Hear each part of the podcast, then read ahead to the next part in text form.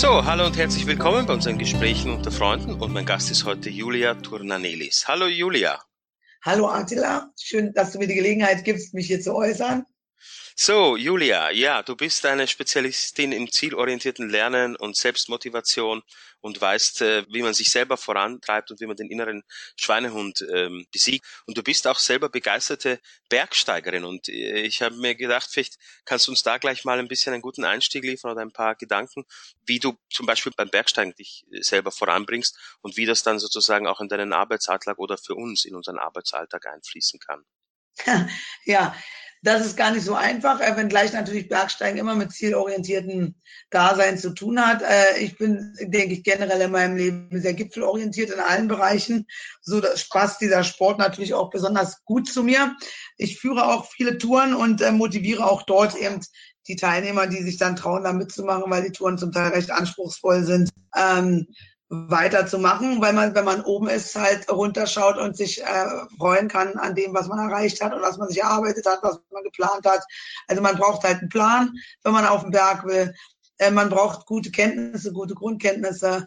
Man braucht auch äh, ein gewisses Werkzeug, also eventuell, wenn man sich mal sichern muss äh, oder auch nichts dabei hat, dass man eine Lösung hat, wie kann man es, wie, kann, wie fällt man trotzdem nicht runter, sagen wir mal. Äh, man braucht auch ein bisschen Mut in der Natur einfach irgendwo sich hinzulegen und zu schlafen. Da muss man auch manche Dinge ausblenden. Und das lässt sich, denke ich, ganz gut aufs Leben übertragen, wenn man eine Lernsituation nimmt. Es gibt immer Leute, die es besser wissen als man selbst, die einem dann sagen wollen, wie Leben geht. Und da braucht man schon ein dickes Fell äh, und auch Mut, sich dagegen zu stellen. Also zu sagen, nein, für mich ist das Studium das Richtige, für mich ist mein Lebensweg der richtige und da kämpfe ich drum äh, und gegen alle Hindernisse. Und wenn Hindernisse da sind, dann, dann überlege ich mir, wie groß sind sie, wie kann ich sie umschiffen und komme dann halt irgendwann am Ziel an. Mhm. Und du hast hier jetzt ja. den Plan erwähnt. Was ist denn ein guter Plan oder wie sieht ein guter Plan, wie ist ein guter Plan aufgebaut? Ein guter Plan ist sehr individuell gestrickt. Das heißt, also ein guter Plan kann nur dann entstehen, wenn ich zunächst erstmal ähm, ein Bedürfnis habe und ähm, dieses Bedürfnis entdecken möchte. Dafür muss ich mir überhaupt erstmal bewusst sein, was will ich. Und dann ist immer gut zu wissen, warum will ich's. Und äh, als nächstes kommt dann die Frage, was will ich, wenn ich es dann erreicht habe? Und das sind Grundfragen, die häufig gar nicht beantwortet werden. Und das ist dann so, als ob du sagst, du machst mit deiner Frau einen Ausflug und ihr setzt euch beide ins Auto und fahrt los. Und dann sagst du ähm, 100 Meter weiter, ja, wollen wir hier einen Kaffee trinken? Dann sagt sie, äh, nee, äh, vorne links ist ja noch eine andere äh, Cafeteria, wollen wir nicht dahin? Dann geht er dahin und dann sagt, sagst du, ach, da scheint aber die Sonne so. Und dann fahrt ihr und fahrt ihr und jede einzelne Station wird kurz angesprochen, aber im Grunde genommen steigt man gar nicht aus dem Auto aus. Und irgendwann kommt man zu Hause wieder an und beschließt, das war ein schlechter Ausflug. Und äh, das liegt genau das daran, dass ihr euch nicht bewusst wart in der geschilderten Situation, äh, was wollt ihr, wohin wollt ihr und warum wollt ihr beide das. Und ähm, so ist es ganz oft im Leben, dass wir irgendetwas anfangen, ohne es vorher gut analysiert zu haben, keinen Plan aufgestellt zu haben. Und dann schwimmst du in deiner Realität von links nach rechts und du kannst auch deine Position nicht verteidigen, weil du es ja selber nicht weißt, warum. Es ist für dich nicht klar und dann kannst du auch nicht klar sein anderen Personen gegenüber. Mhm. Und was kann uns eine gute Hilfestellung sein in diesem Finden des Warums? Weil ich glaube, das ist das, wo, wo die meisten von uns kämpfen. Da muss man erstmal schauen, dafür muss man seine Lebenssituation gut ähm, analysiert haben. Also auch das ist ja jetzt sehr individuell, welches Warum meine ich jetzt. Also sagen wir mal, wir wollen uns beruflich verändern. Da muss für mich erstmal klar sein, warum will ich mich verändern? Was stimmt denn an meiner jetzigen Situation nicht? Und da muss man manchmal auch sehr selbstkritisch sein. Manchmal muss man auch einfach sagen, ich habe vielleicht das Zeug gar nicht für das, was ich gerade im Moment tue. Ich habe mich in meinem Leben vergriffen, die falsche Entscheidung getroffen, muss die berichtigen. Ähm, und äh, dieses Warum zu finden, bedarf also einer großen Selbsterkenntnis, einer Selbstanalyse und dann auch die Kraft dazu zu sagen, ich will es anders machen, weil alles, was du in deinem Leben verändern möchtest, braucht immer viel Kraft, weil unser Gehirn ist halt so gestrickt, dass es das, was es kennt, gerne nimmt und manchmal sogar sich eher quälen lässt mit irgendeiner Alltagssituation, als äh, die Veränderung in Kauf zu nehmen, weil Veränderung macht halt auch Angst. Du gehst aus deiner gewohnten Zone raus. Ich nenne das in meiner Schulung, nenne ich das immer Kuschelzone. Kuschelzone ist das, was du kennst. Du weißt also, okay, hier ist mein Heim, hier ist mein Haus, hier sind meine Kinder, hier ist mein Mann, meine Frau, mein Partner. Ähm, und äh, du bist vielleicht gar nicht zufrieden, aber du traust dich nicht anzusprechen, was nicht zufrieden ist, weil du Angst hast vor der, vor der Konsequenz. Weil wenn du auf, darauf bestehst, dass irgendwas nicht richtig läuft, dann müsstest du auch auf Veränderung bestehen. Und das macht den Menschen Angst. Veränderung verunsichert. Und da muss man ganz oft durchgegangen sein, durch so eine Veränderung, dass man einfach merkt, man geht daran nicht kaputt, wenn man was ändert in seinem Leben. Man kann ganz oft nochmal berichtigen und nochmal und nochmal. Mich würde auch jetzt interessieren, weil du jetzt die Angst angesprochen hast, ähm, der Mut. Wie, wie kann man Mut aus sich her hervorholen? Wo, wo findet man die Stelle sozusagen oder den Punkt, wo man, wo man mutig wird oder wo man Mut holen kann, wo man Mut schöpfen kann? Ja, das, also, also Mut kommt, äh, würde ich so definieren, Mut ent entwickelt sich. Es ist eine, eine Eigenschaft, die sich entwickelt. Äh, manche, manchen Menschen ist die sicherlich auch von Natur gegeben, dem einen mehr, dem anderen wenigen, weniger. Aber nichtsdestotrotz kann jeder Mut entwickeln.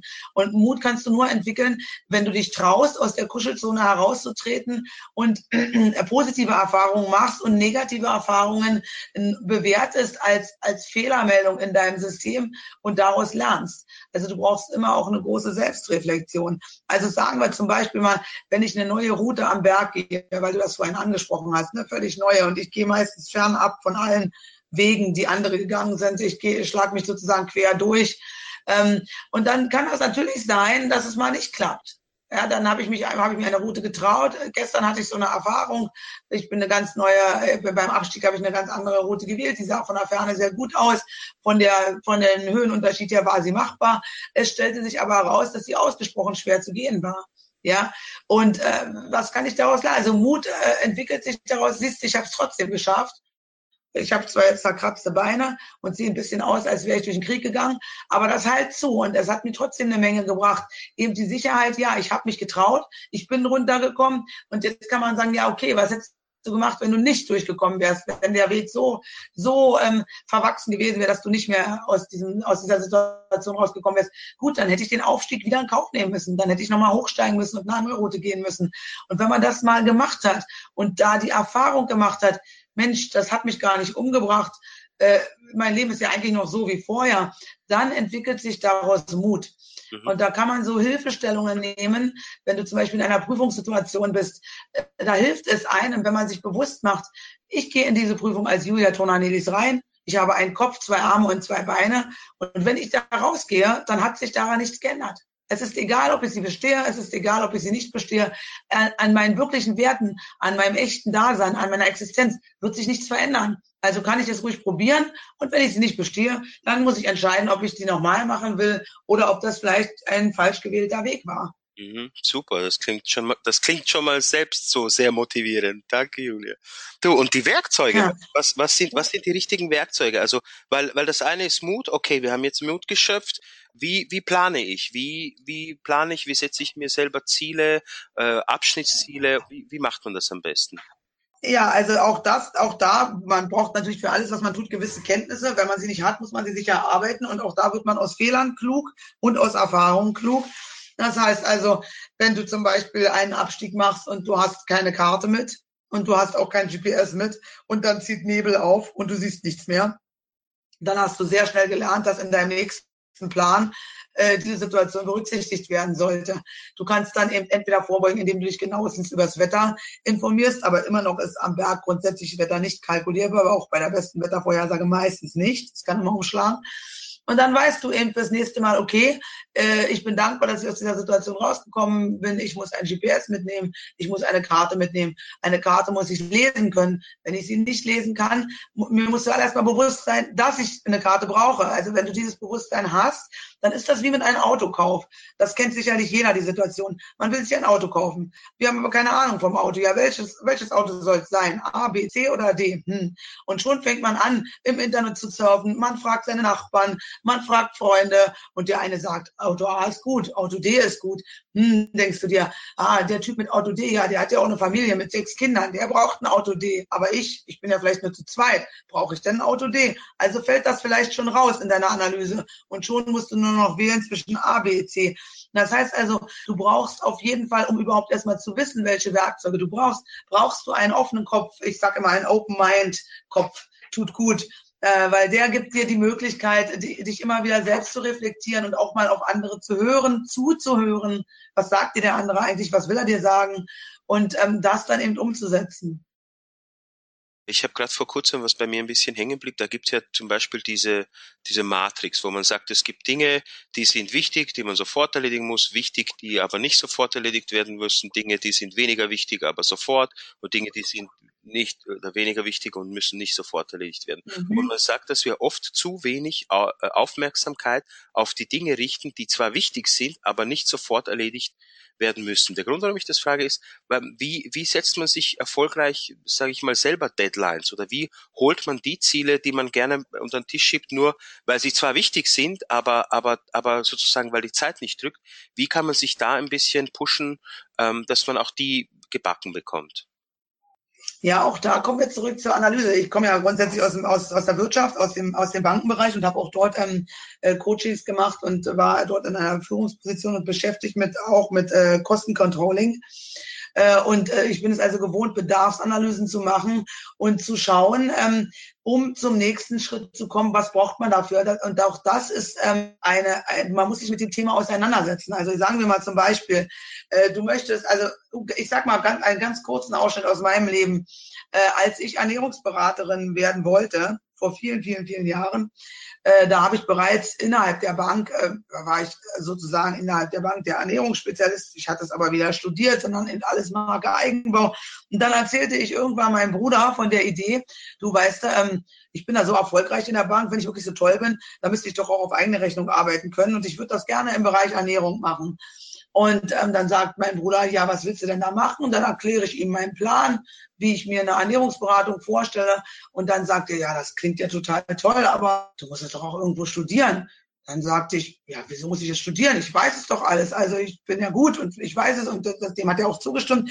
Und er hat mich dann darauf gebracht, aber ja, dass die Welt aber nun mal so ist, dass man eben einem Papier erst echten Glauben schenkt. Und damit war dann die Idee geboren, okay, wenn ich dieses Ziel erreichen möchte, dass ich jemand ernährungstechnisch berate, dann brauche ich dafür einen Abschluss, einen Studienabschluss, einen irgendeinen Abschluss brauche ich, der anerkannt wird, der mir sozusagen die Berechtigung gibt, wenn auch nur die moralische, denn wie wir ja wissen, Ernährungsberatung ist ja nicht geschützt, kein geschützter Begriff.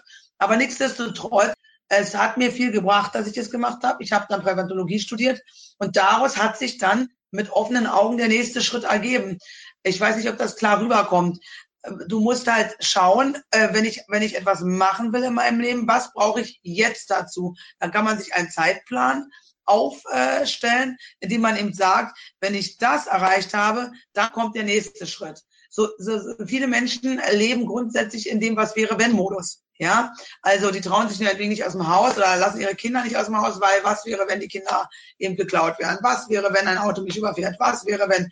Und ich sage immer, ich löse mein Problem, wenn es da ist und versuche aber natürlich alle möglichen Vorbereitungen zu treffen, damit, wenn sich ein Problem stellt, es sofort gelöst werden kann. Zum Beispiel mein Kind aufzuklären, mit meinem Kind zu sprechen, ihm zu sagen, pass auf, so und so, das sind die Maschen, die werden gefahren. Also einfach ein Bewusstsein dafür zu schaffen. Und das, denke ich, ähm, führt dann automatisch zu einer Zeitschiene. Das ist übrigens auch Thema meiner nächsten Schulung meine Schulungen äh, bei der Isolde Richter sind ja so gestrickt, dass sie in einem, ähm, ja, sagt man, Roll-up-Verfahren laufen. Das heißt also, es sind fünf verschiedene Themen, die immer rei rumlaufen. Äh, und so versuche ich also in diesem Motivationstraining äh, verschiedene Bereiche anzusprechen. Also eins ist zum Beispiel erstmal die Lerntypanalyse, dass man überhaupt erstmal guckt, was bin ich für ein Typ, wo kann ich das erkennen, wie kann ich das erkennen und das nächste ist dann, wie setze ich mir überhaupt Ziele? Also wie analysiere ich denn überhaupt meine Situation? Wie komme ich zu einer Zielfindung? Und das nächste Thema ist dann Zeitmanagement, was ja auch auf die Frage abzielt, was du jetzt gerade sagt, sagtest oder fragtest. Also wichtig ist vom Unwichtigen zu unterscheiden. Dann, wie baue ich mir eine Vision auf? Also, weil wenn ich das Handwerkzeug alles habe, dann brauche ich eine Vision. Wo will ich überhaupt hin? Das geht wieder dahin, was wir vorhin mit dem Ausflug besprochen haben.